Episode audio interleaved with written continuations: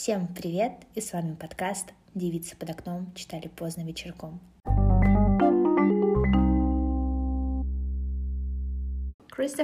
Тейлор Бакли. Окей, okay, let's go.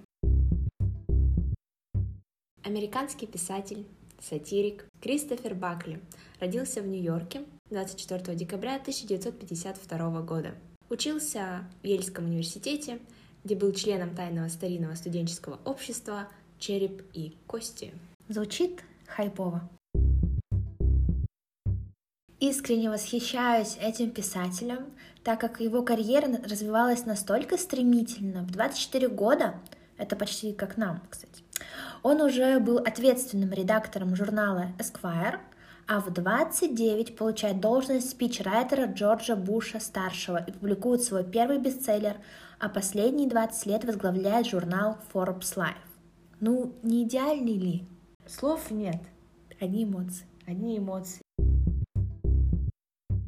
А потом начало успешной карьеры писателя. В 1994 году вышел роман «Здесь курят», затем «Господь мой брокер» в 1998 с первой леди так не поступает 2002 и Флоренс Аравийская 2004. А вишенка на торте — роман «Сделайте Россию снова великой», который был опубликован в 2020 году.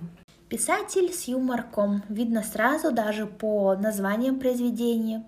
Бакли высмеивает в основном мир политики и бизнеса, поэтому довольно-таки часто встречается и с критикой со стороны литераторов.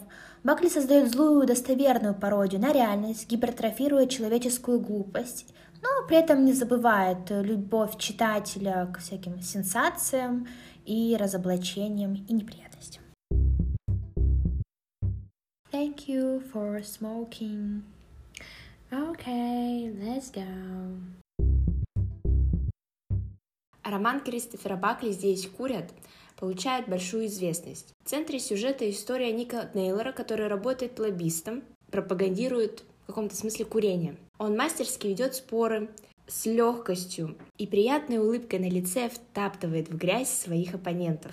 Как только его не называют.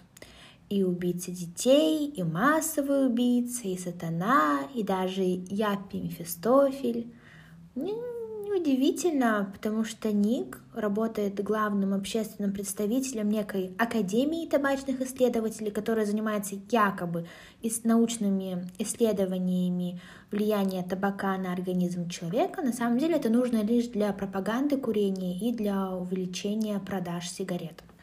Самое интересное, что главный герой понимает, что его продукт, который он распространяет, а, сеет смерть и причиняет вред.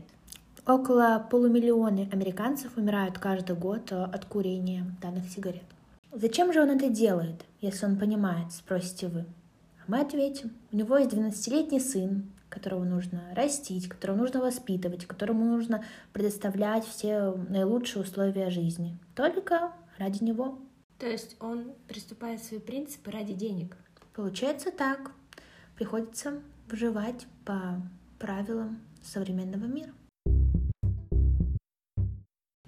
Нику часто задавали вопрос, неужели при своих талантах, внешности, умении убеждать он не мог найти себе более подходящую работу? На подобные упреки Ник всегда с некой усмешкой отвечал, что лучше всего он умеет представлять табачные корпорации и убеждать людей. И раз у него это хорошо получается, то зачем отказываться в подобной должности?